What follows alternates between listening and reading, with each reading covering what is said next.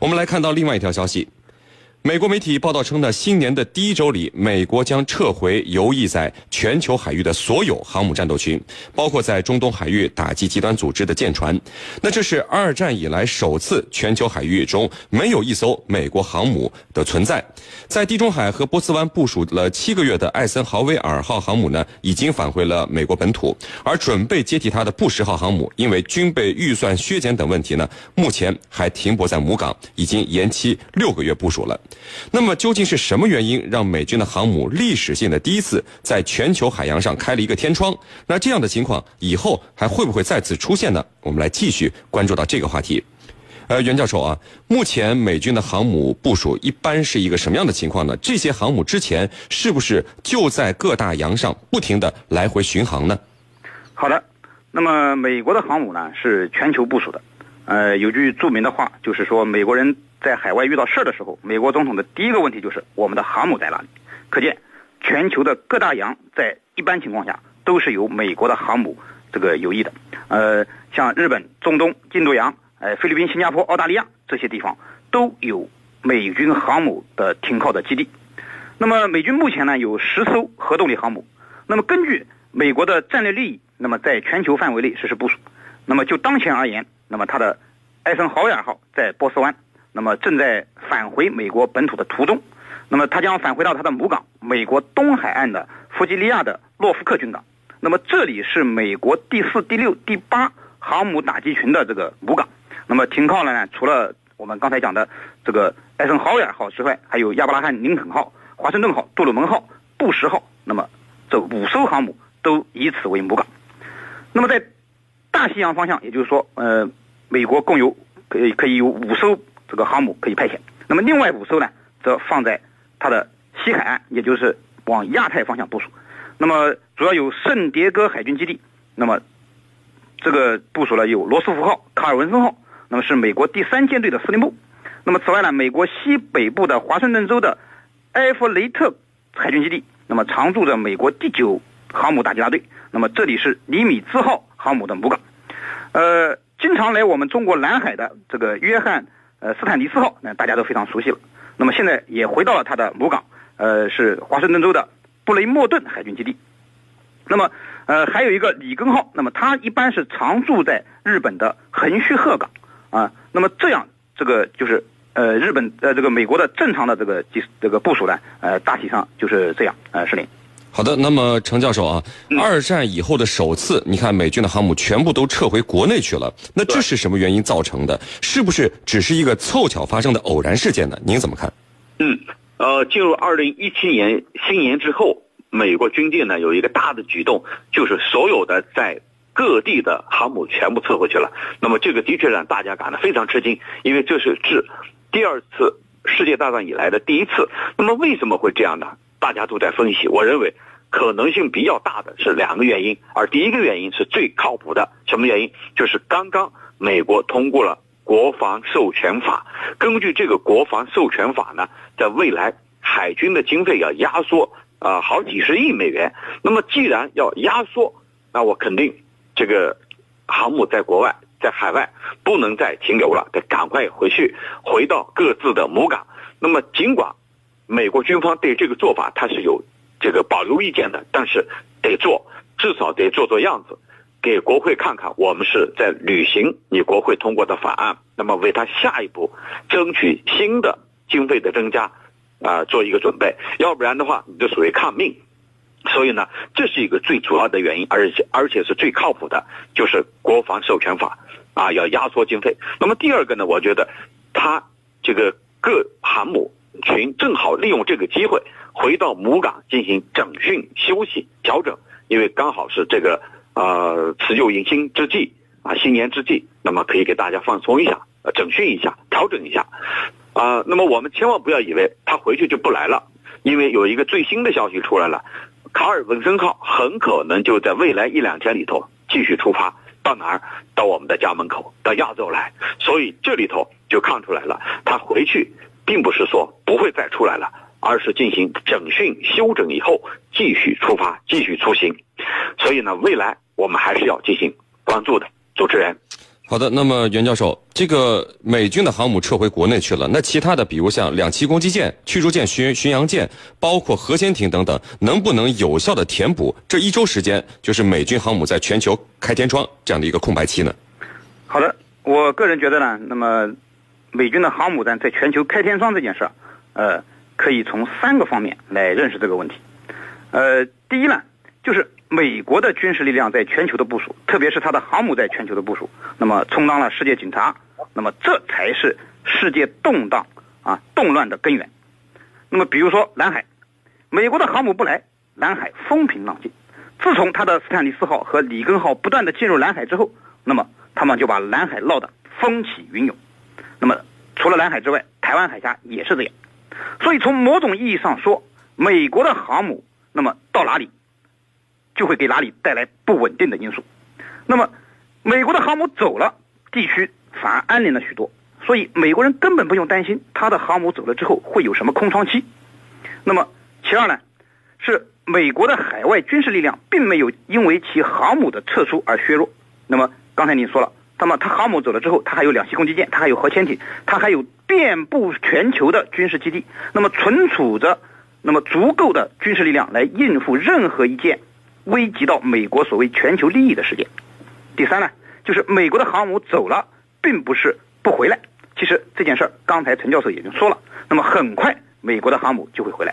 那么他之所以走，一方面是因为国防授权法压缩了他的经费，那么他把全球的航母都招回去，实际上有给国会施压、争取军费的这种意味在里面。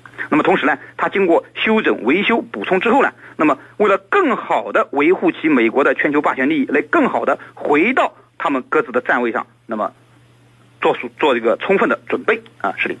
好的，那么程教授啊，我们注意到一点，就是在这个短暂的空白交替期之后啊，美国将会再次派出航母卡尔文森号直接前往亚太进行部署。那么辽宁舰目前呢就在南海训练，那这美军航母编队有没有可能直接对上我们辽宁舰的航母编队呢？这会是一个什么样的场景？能不能请您给我们预测一下呢？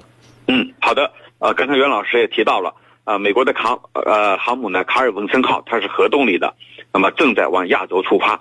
估计在呃未来几天就可能到达亚洲了，而我们的辽宁舰呢，也正在这一块海域航行。我们是主要是从这个渤海经过了黄海、东海，通过巩固海峡进入这个呃呃第一封锁线、第一岛链之后呢，很有可能进入啊南海。所以呢，这个过程当中和美国的卡尔文森号很有可能出现一个。碰面的过程，那么这个碰面到底会怎么样？我认为，呃，我们各自都在公海当中航行。这既然呢，啊，国际海洋法公约赋予我们这种权利，那么我们各则够的，啊，相安无事，啊，不可能啊，因为这个一时的冲动而擦枪走火。所以这是可以肯定的，就是说，呃，大家会相安无事。那么我们举一个例子，就是呃，去年上半年，一六年的上半年，曾经这个美国的航母。和我们的军舰相碰的时候，当时呢，这个这些官兵们的亲属在官方微博上留言，希望孩子们平安归来。但是这艘军舰的这个航母的这个呃指挥长，呃，他用了这样一个表述，他说：“请大家放心，我们和中方的投行进行了海军式的这种友好的交流。”所以我们就看出来，呃，两艘。这个航两个航母群，包括我们的辽宁号和美军的卡尔文森号相遇的时候，一定会按照海军的礼仪来进行某种形式的交流，而不会出现擦枪走火或者大动干戈的场面，因为这是中美两个大国啊，都必须要克制的啊，主持人。好的，非常感谢我们的两位军事评论员，解放军国际关系学院的陈汉民教授和解放军南京政治学院的袁周教授，今天给我们带来的精彩解读，谢谢两位。不客气，主持人，大家再见。谢谢大家，再见。穿越历史风云，挖掘战争背后的故事，军情观察之孙主编说军事。大家好，我是孙小伟。今天我给大家讲述的是苏联卫国战争第一曲神圣的战争由来的故事。说起电视剧《潜伏》，估计大家都不会陌生。这部在2008年占据各电视台收视率第一的谍战片，实至名归的包揽了电视。白玉兰奖和飞天奖的各大奖项，并荣获了第十一届全国精神文明建设五个一工程奖，同时掀起了电视荧屏上的一股持久不衰的谍战大戏热潮。其片尾曲《深海》也因为故事的跌宕起伏、情节的环环相扣而深入人心。其振奋人心的曲调让人萦绕耳畔。不过，你可能不知道，这首铿锵的旋律并非原创，而是舶来品。其蓝本就是前苏联在伟大的卫国战争时期战士正酣时，为了鼓舞前线的将士和后方人民的战斗士气而创作的名曲《神圣的战争》。起来，巨大的国家。做决死斗争，要消灭法西斯恶势力，消灭万恶匪群。敌我是两个极端，一切背道而驰。我们要光明和自由，他们要黑暗统治。全国人民轰轰烈烈回击那刽子手，回击暴虐的掠夺者和吃人的野兽。不让邪恶的翅膀飞进我们的国境，祖国宽广的田野不让敌人蹂躏，腐朽的法西斯妖孽，当心你的脑袋！为人类不孝子孙准备下棺材，贡献出一切力量和全部精神。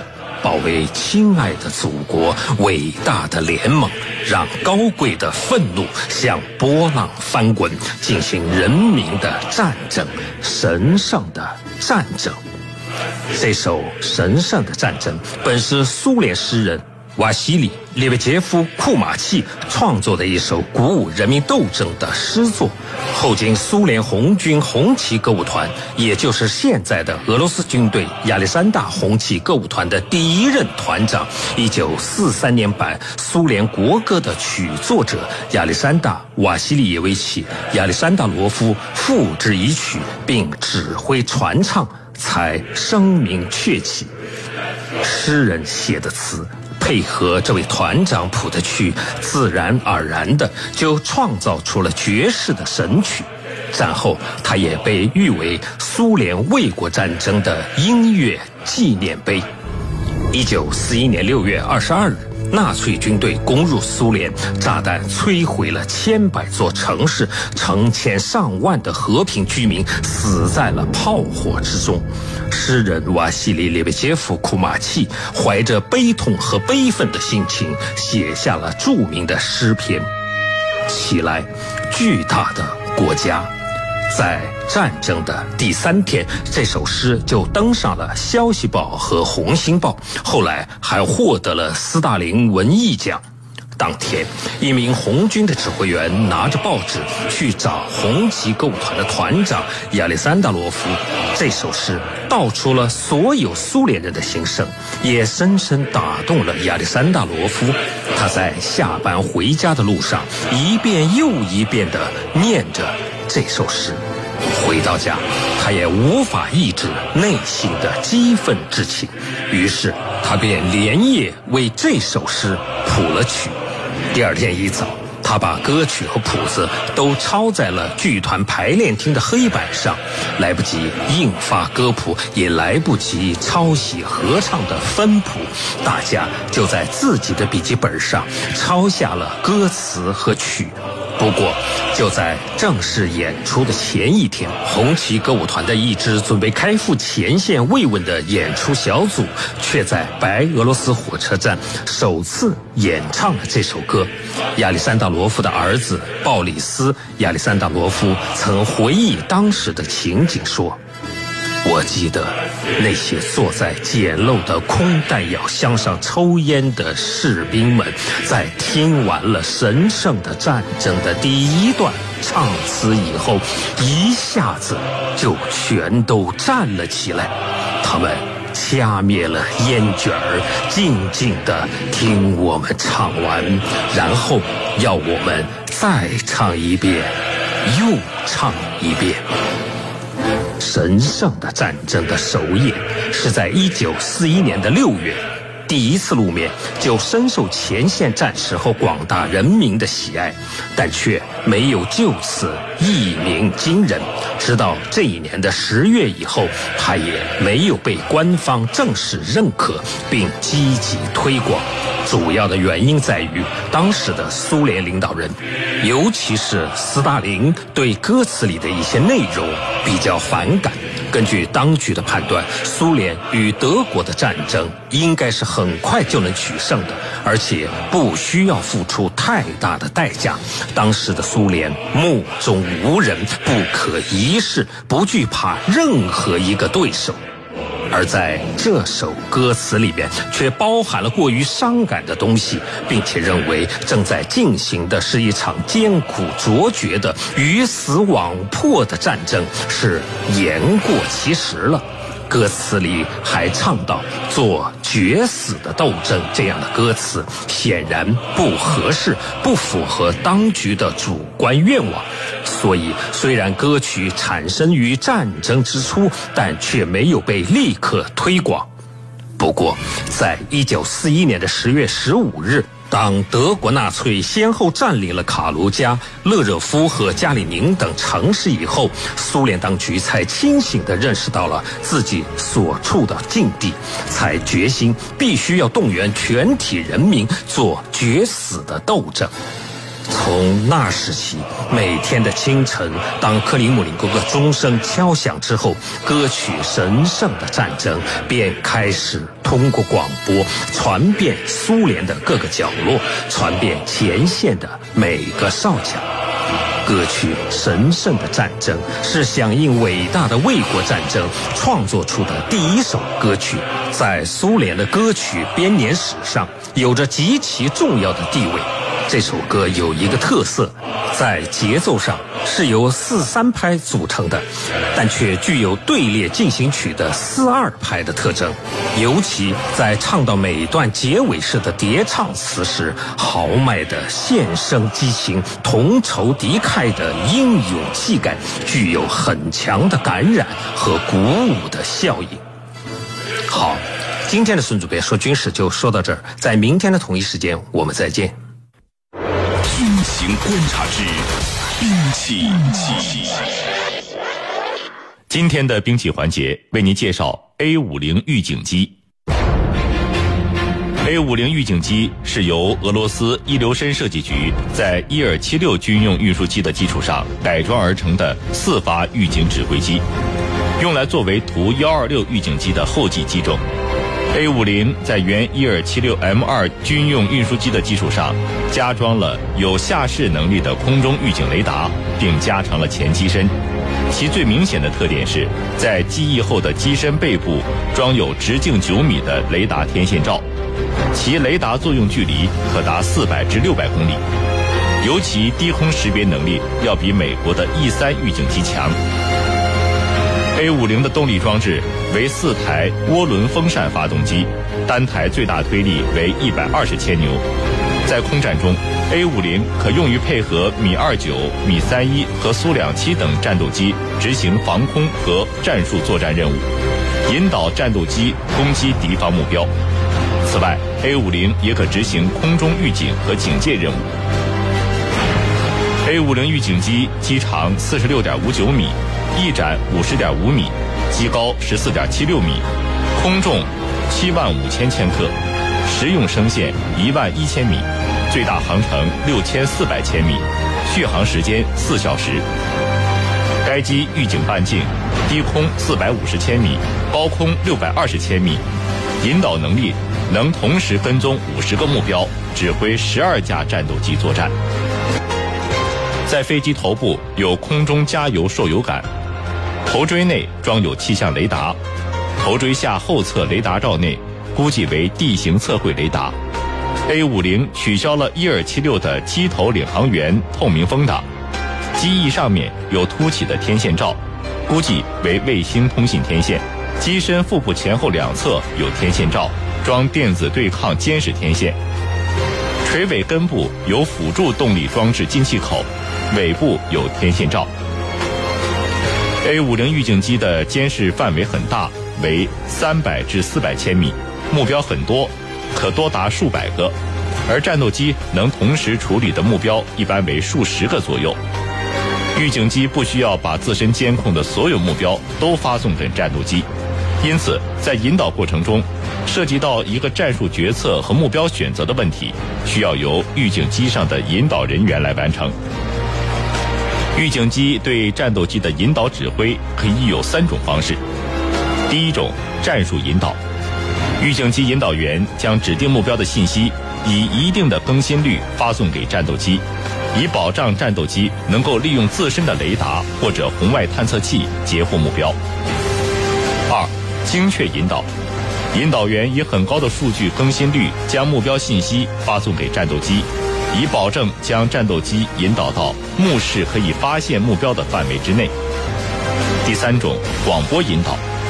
当目标非常密集时，或者目标不重要时，将目标信息以广播的方式发送给战场范围内的战斗机。战斗机可以根据需要自行选择目标和战术方案。在空战中，主要采用战术引导的方式。一般每个引导员能够同时引导五到六批战斗机，所以预警机上引导人员的数量决定了预警机的指挥能力。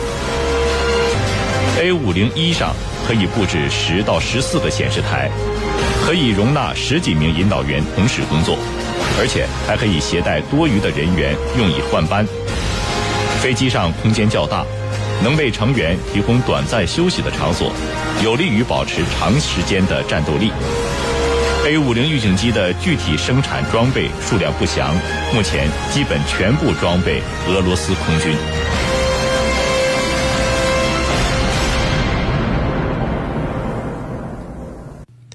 好的，因为时间的关系呢，今天的军情观察到这里就结。